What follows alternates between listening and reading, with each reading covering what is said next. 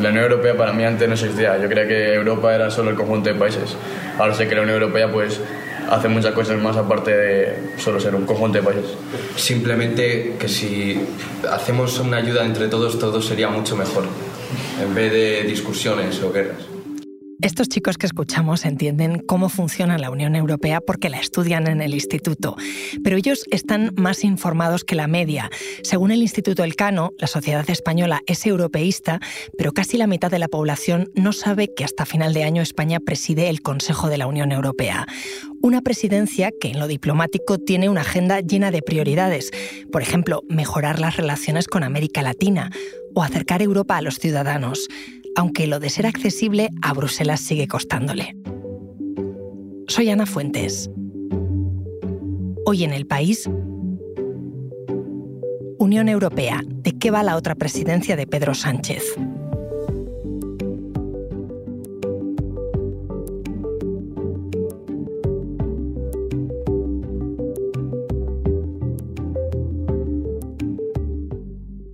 Hola Lucía. Hola Ana. Lucía Bellán es la jefa de internacional del país.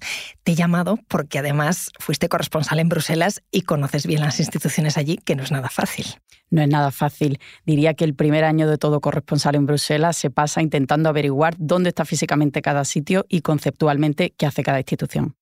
Pues fíjate que si eso os pasa a los que estáis dedicados a la información de allí, a los ciudadanos nos cuesta mucho entender el funcionamiento y así lo dicen los datos, aunque la gran mayoría de los españoles se muestra a favor de que se tomen más decisiones a nivel europeo. Yo quiero que escuches algo que grabamos mi compañero Dani Sousa y yo en un instituto de Madrid, el Instituto Rey Pastor. Resulta que desde hace un par de cursos en Extremadura y en la Comunidad de Madrid se está ofreciendo en algunos institutos una asignatura de la ESO que va justo sobre la Unión Europea. Se le ofrece a chicos y chicas de 15 y 16 años y estuvimos charlando con ellos. Escucha. Sí, sí. ¿Qué pasando, chicos? Él es Dani, yo soy Ana y él es Nico. Nunca habíamos visto un instituto que diera una asignatura así de la Unión Europea. Cuando estudiamos nosotros no había. Y además que está muy bien porque así perdéis una hora de clase, ¿no? Bueno, oye, si queréis empezamos por presentarnos, ¿no? Sí. Pues yo me llamo Íñigo y estoy en cuarto y yo mi idea en la vida es ser maestro de infantil y primaria. Yo soy Bruno Acosta de cuarto de la ESO y me gustaría ser astronauta. Yo soy Juan Sánchez de cuarto de la ESO y quiero ser biólogo marino. Eh, yo soy Daniel, eh, yo quiero ser de mayor veterinaria. Yo soy Blanca, de cuarto de la ESO y me gusta ser bióloga marina. Yo soy Isabel, de cuarto de la ESO y quiero ser abogada. Bueno, estamos en, en Moratalaz, en un barrio de Madrid, lejísimos del corazón de Europa, lejísimos de Estrasburgo, lejísimos de Bruselas. Así que, pues a mí me gustaría saber por qué estáis hablando de la Unión Europea aquí. ¿Qué es la Unión Europea para vosotros, no? Eh, a ver, en un principio, por ejemplo, yo me interesa la Unión Europea porque además de ayudarnos entre todos, que hacemos como una comunidad, eh, podemos aportar ideas, resolver problemas que haya entre todos. Entonces es como si fuéramos todos un conjunto de personas que nos apoyamos. A ver, yo creo que es importante porque al final muchas legislaciones o subvenciones eh, vienen de la Unión Europea y eso nos afecta a diario. La PAC y todo eso, y todas las subvenciones que nos da la Unión Europea es muy importante para el desarrollo de España y todo lo que nos aporta. O sea, vosotros, por ejemplo, ¿sabéis decirme nombres de políticos españoles? Sí. sí. Pedro Sánchez, Santiago Abascal, Irene Montero, Ayuso. ¿Y ahora alguien sabe decir el nombre de algún político europeo? No. Acabamos a ¿Y por qué creéis que pasa eso? A ver, yo creo que es principalmente porque lo sentimos muy lejano, no muy cercano y sobre todo porque no se habla de ello. Como siempre aparece en pequeño, no se menciona mucho. Hay seguramente gente que ni tiene idea de que participa en muchas cosas en la Unión Europea y sobre todo entre los jóvenes es más común eh, sentir como desconfianza política, incluso en el propio país. Bueno, pues contadnos qué os lleváis, qué es lo que más os ha interesado o más os ha sorprendido. A ver, yo me he llevado que, que solamente Europa no es una, no es una comunidad que se ayudan con, económicamente, sino que también muchas decisiones, por ejemplo, la guerra de Ucrania, que es muy importante en este momento, está muy avanzada. A ver, antes no conocía mucho Europa y lo tenía como ahí de segunda mano, como ya he mencionado, que suele pasar. Pero ahora la tengo más cercano y como más sentimiento europeo. Genial. chicos, muchas gracias a todos. Gracias. A vosotros. A vosotros.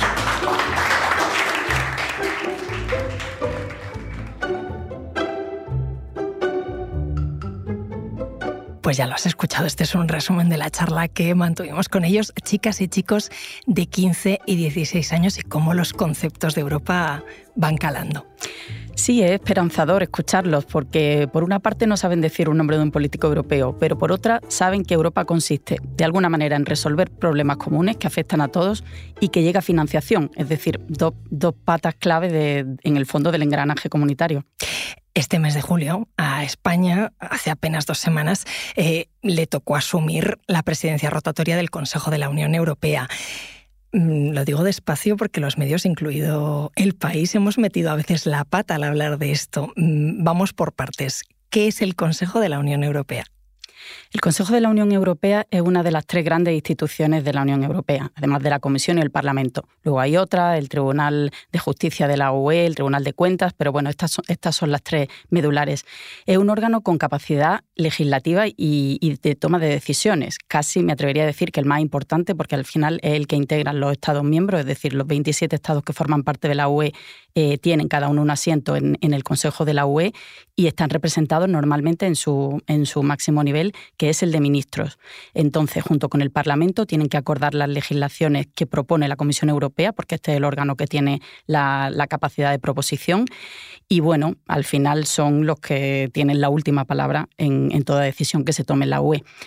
Diferente o algo diferente es el Consejo Europeo. El Consejo Europeo es la reunión de jefes de Estado y de Gobierno que, se citan pues cada, normalmente cada tres meses en Bruselas, si no ocurre nada extraordinario, pero también puede ser con más frecuencia, y que presiden eso, digamos, los líderes de la Unión Europea. También ahí está integrada la Comisión Europea, precisamente para hacerla partícipe de las decisiones que se toman al máximo nivel. Y además de estos dos órganos, que sí que forman parte de las instituciones europeas, de lo que hoy conocemos como Unión Europea, hay otra institución completamente distinta, que es el Consejo de Europa, que muchas veces se confunde, pero esta no tiene nada que ver, o digamos, tiene una raíz común, porque todo surge del proceso de reconciliación europea a raíz del fin de la Segunda Guerra Mundial, pero es un órgano eh, cuya máxima, eh, digamos, bandera es el Tribunal Europeo de Derechos Humanos, pero lo forman 46 estados, no tiene la capacidad de organización y de toma de decisiones que tienen instituciones de la UE y tiene su sede en Estrasburgo. Es decir, no hay, no hay que confundirlo en absoluto con estos otros dos que sí que comparten funciones. Yo te confieso que tienen nombres tan parecidos que tengo que mirar eh, y leer dos veces porque si no me lío. Y en concreto, esto de la presidencia rotatoria de España del Consejo de la Unión Europea, ¿en qué consiste? Tiene una labor eh, importante para aquel que la desempeña, pero en el fondo es bastante más de gestión, una especie de secretariado, podríamos decir. Cada seis meses, un país miembro de la Unión Europea asume esa presidencia del Consejo de la UE, precisamente también para, para enseñar a, todo el club comunitario que cada país se implica en la organización más rutinaria de, todo lo que va decidiendo la Unión en, en, ese semestre.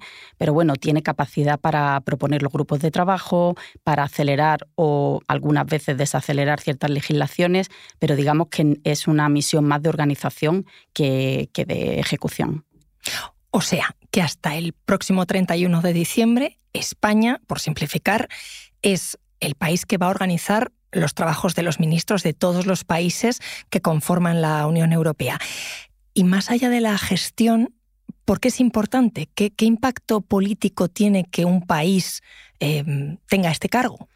El país tiene la capacidad para marcar las prioridades. Cada país se fija una serie de dosieres en los que le gustaría incidir, pero claro, también tiene que ser realista. No pueden aparecer dosieres de la nada ni cortar abruptamente con algunos que ya estuvieran muy agilizados y que de repente ese país pretenda paralizar algo eh, se deja ver algunas veces. Pues yo recuerdo en Bruselas cuando el, el migratorio era muy conflictivo y enfrentaba a los países, cuando determinados países del este tomaron las riendas de la, de la presidencia rotatoria, a lo mejor no hacían todo lo posible por agilizar esos procesos porque creían que eran conflictivos y que convenía retrasarlos. Pero en general esa capacidad de maniobra es mínima aunque es cierto que deja traslucir eh, lo que cada Estado y lo que cada gobierno en ese momento eh, tiene en mente para la Unión Europea. Claro, porque al final son 27 países en un club, pero no dejan de tener a veces intereses contrapuestos, ¿no?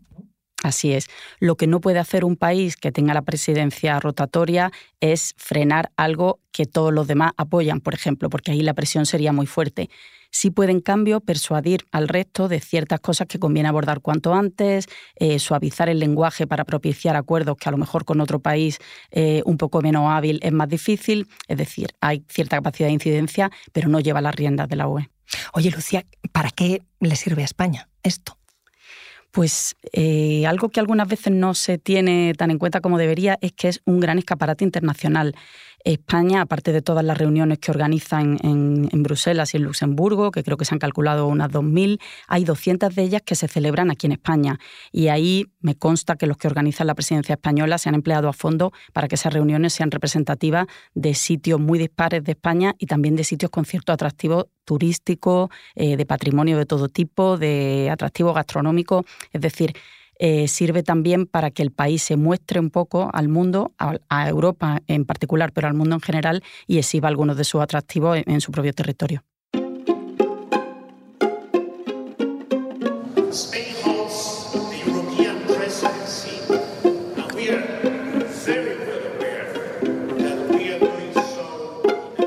Este que escuchamos es el ministro de Exteriores, José Manuel Álvarez, cuando inauguró la presidencia rotatoria española en Bruselas el lema es Europa más cerca. Yo no sé, Lucía, ¿tú crees que los españoles nos sentimos cerca de la Unión Europea o, que se ve como algo poco concreto, más ligado a despachos, a la política en Bruselas? Creo que hay una doble percepción. Por una parte nos sentimos cerca eh, en espíritu y también en convicción política. Tenemos muy claro que Europa fue lo que, lo que rompió el relacionismo en el que estuvo España durante la dictadura. España ingresó en el año 86, eh, poco después de, de salir de esos años de la dictadura, y en el fondo es la conexión de España o la reconexión de España a Europa y al mundo. Es cierto que luego la labor eh, se percibe un poco burocrática, un poco oscura, pero tampoco creo que haya gran interés en entender ese engranaje y sobre todo en utilizar ese engranaje como manera de desacreditar el, el sentimiento de apego a Europa que creo que sigue siendo mayoritario en España. Antes hablabas de que cada Estado, cuando le toca asumir esa presidencia rotatoria, elabora sus prioridades. Em, ¿Cuáles son las de España? España se ha fijado algunas prioridades que tienen mucho que ver también con las líneas maestras de este gobierno, por ejemplo, transición ecológica, políticas medioambientales de todo tipo, eh, también bueno, autonomía estratégica, un concepto que está mucho más vivo desde la guerra de Ucrania, pero también reindustrialización de, bueno, de todo el club comunitario, luego reforzar la unidad europea, que es algo que casi todos se marcan como prioridad y que aquí en España, por lo que decíamos antes, pues, pues sigue siendo de primer nivel, y luego hay otras que no está tan tanto en su mano, pero que sí eh, un gobierno progresista como este se ha empeñado mucho en poner en primer plano, como es impulsar esa directiva contra la violencia de género, que no está precisamente muy activa en la UE y que el hecho de que España la respalde pues le puede dar un poco de aire, aunque seis meses siempre son insuficientes. Hace pocos días que España asumió esa presidencia, pero además se da la circunstancia de que en muy pocos días hay elecciones. ¿Esto cómo afecta? no afecta directamente porque la presidencia tiene que seguir su rumbo, esté quien esté ahí, sea este gobierno, incluso con otro jefe de gobierno, pero es cierto que mm, da, da, una cierta sensación de parálisis a algunas de las cosas que pudieran estar en marcha y que si se produce un cambio de gobierno, pues pueden tener como mínimo una pausa.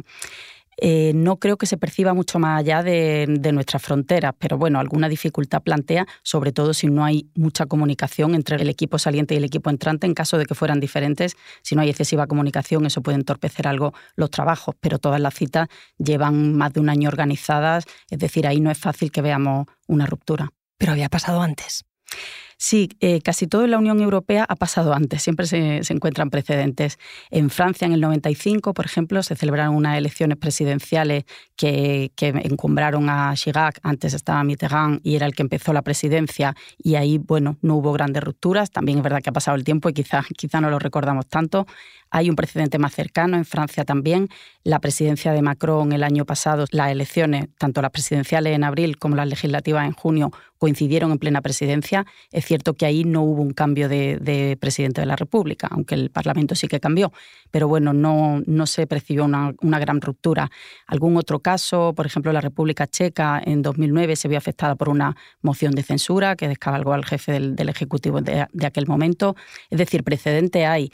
Y bueno, y al final siempre se logra lidiar porque, como decía antes, es más una función de secretariado que algo muy ejecutivo. Ahora me sigues contando, Lucía. Enseguida volvemos. Porque escuchas hoy en el país y siempre tienes ganas de más, recuerda que los sábados y los domingos tienes nuevos episodios gracias a la colaboración de Podimo y El País Audio.